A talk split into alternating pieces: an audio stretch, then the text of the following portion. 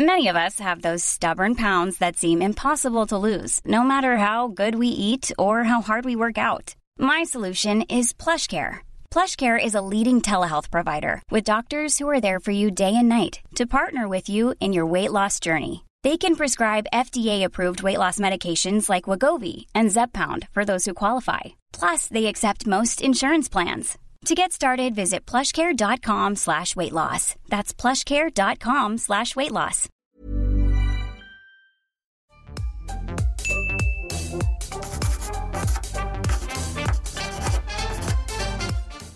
Bienvenidos a un episodio más de Después de la Función. El día de hoy está con nosotros Andrés Almeida, que es uno de los protagonistas de 100 días para enamorarnos. ¿Cómo estás, Andrés? ¿Qué tal? Muy bien, muchas gracias. ¿Ustedes cómo están?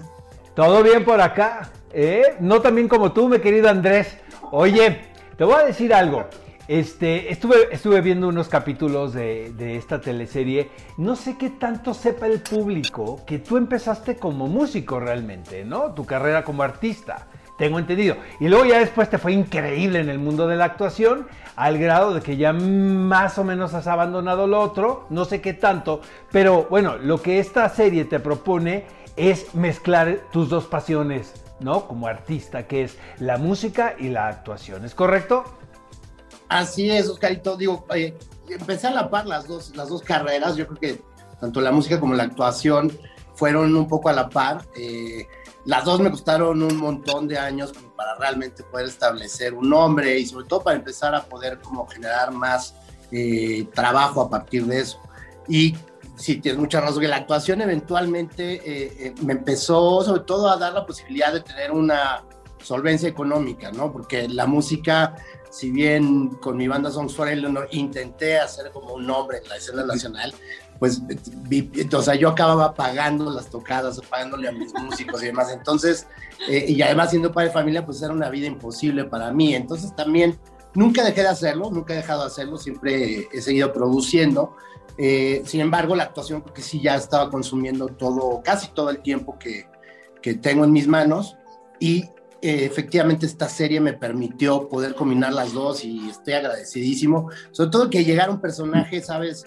que además siento que tiene tanta relación a lo que soy yo como Andrés Almeida, el ser humano, y, y, que pudiera combinar estas dos cosas. Fue increíble. Oye, y a propósito de cosas que se combinan, sabemos que pues esta telenovela está basada, es una adaptación de la original que es argentina. No sé si tú tuviste la oportunidad de verla y que nos puedas platicar un poquito en qué tanto se parece o en qué se diferencia. Fíjate que no la, no la pude ver, como bien dices, son muchísimos capítulos.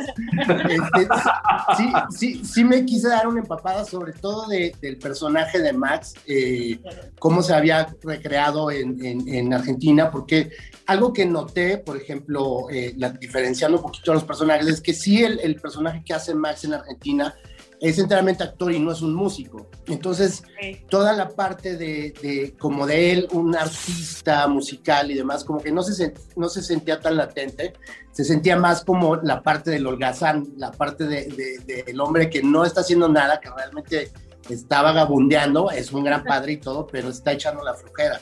Y yo le quise dar un poco la vuelta a ese sentido, ¿no? Porque se me hacía como muy hueco eh, sobre todo que, que, un personaje como el de Remedio se quedara con un personaje como Max, si es que no, si es que Max no tenía realmente algo en, entre manos. Entonces, para mí regalarle la música al personaje también le daba cierta profundidad, eh, más en el sentido de que no es malo en lo que hace, no es un holgazán, sino simplemente no ha encontrado la manera, la oportunidad de darse a conocer o de, mandar allá afuera hacia todo el mundo la música. La serie se convirtió en un fenómeno en la plataforma. Eh, sin embargo, estaba diseñada para que saliera al aire primero por Telemundo, ¿no? Y luego por otros canales. Pero realmente este éxito, o sea, indiscutible que podemos decir que tuvo la serie, se dio a partir de la plataforma, ¿no? Fue cuando todo el mundo la vio, ¿no? Prácticamente. Yo tengo mi teoría, y no sé si la compartes conmigo, pero eh, obviamente las relaciones románticas juegan un papel muy importante en la historia. Sin embargo, desde mi punto de vista, tiene que ver con los lazos de amistad, ¿sabes? Incluso dentro de las mismas parejas, ¿sabes, Andrés? Porque eh, digo, tú eres un viejo lobo de mar, amigo mío, te das cuenta que finalmente para, para, para seguir vigente en esto, ¿no? En esta apuesta que tenemos con una pareja, la amistad es, es el motor de todo esto. Obviamente una vez que llegó a la plataforma tuvo este boom eh, que creo que fue un poco de boca en boca, porque también como no somos una serie original de la plataforma, no tuvimos ningún tipo, ningún tipo de promoción. Fue una Esa cosa que de repente, digamos, ¿no? De Netflix, ¿no? Exacto, entonces el momento que salió crece, crece, crece exponencialmente.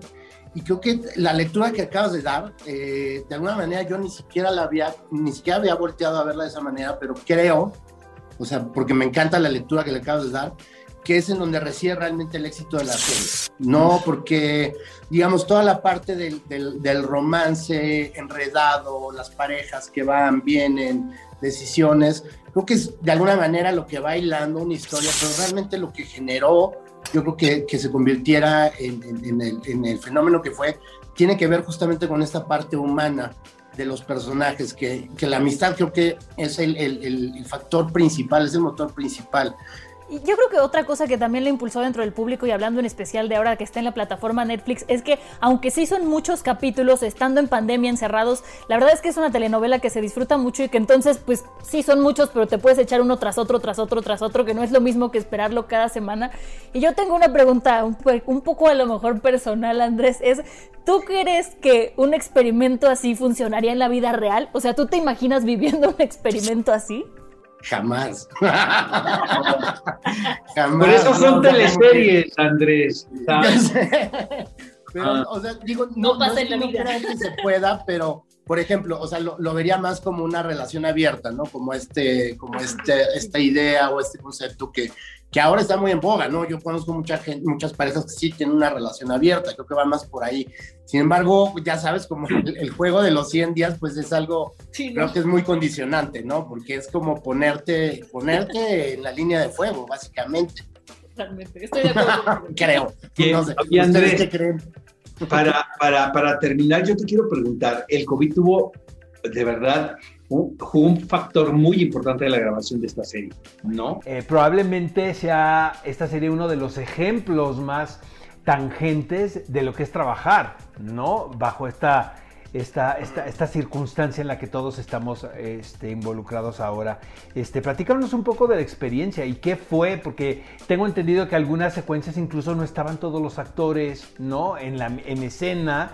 Y sin embargo, si ves el capítulo, pues puedes verlos a todos, ¿no? Sí, pues fue, fue, fue, fue difícil, fue interesante, ¿no? Porque también estábamos como, creo, todavía muy cercanos a la posibilidad de poder volver a, las producciones, ¿sabes? O sea, esto fue, nosotros estábamos filmando de vuelta, digamos, creo que a principios de julio arrancamos, son tres meses después más o menos de que habíamos tenido que parar por, por la situación de la pandemia y fue regresar un poco a, entender eh, un poco las, las dinámicas que se tenían que ya implementar.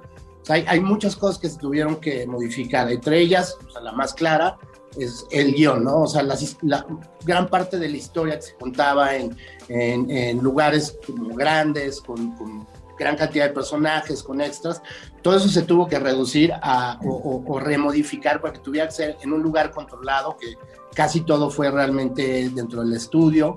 Y otra parte es que se empezaron a narrar cosas como con voces en off. O sea, a lo mejor no es, no es, tan notorio para el público, ¿no? En general, a lo mejor lo ven y sienten que hay una esencia perdida. Pero hay esta otra parte que fue la más curiosa, que es la de no tener cercanía con, con, con, con el, otro, con el otro actor.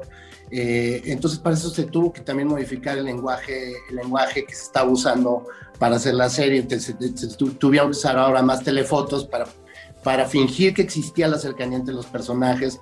Los besos se hacían casi como el Señor de los Anillos, ¿sabes?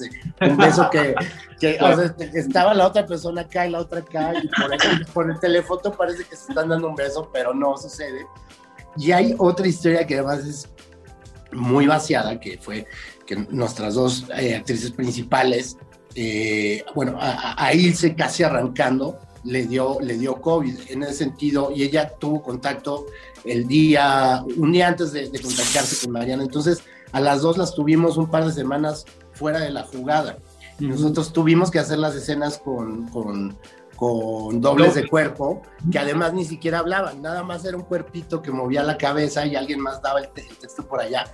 Entonces, todas estas dinámicas, eh, digo, para mí es increíble la, la dignidad y un poco la, la, sencillez, la sensibilidad con la que al final se pudo contar la historia, o sea, cerrar los ciclos, cerrar todo, sin que se vea chusco y, que, y sin que se vea como, como fuera de sí.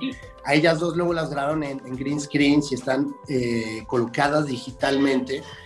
Y sin embargo, tú ves el resultado y no te saca.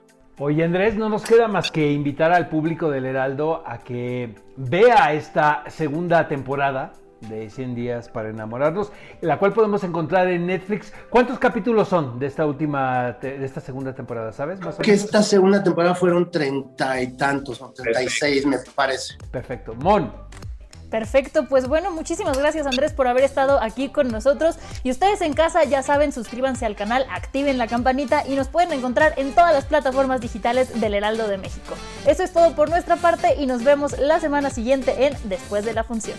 Gracias Andrés. Gracias, queridos, cuídense.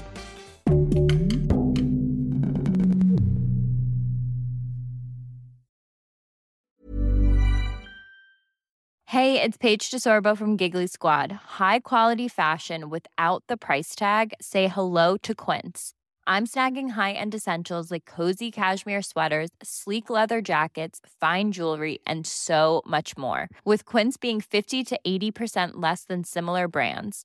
And they partner with factories that prioritize safe, ethical, and responsible manufacturing. I love that. Luxury quality within reach. Go to quince.com slash style to get free shipping and 365 day returns on your next order. Quince.com slash style.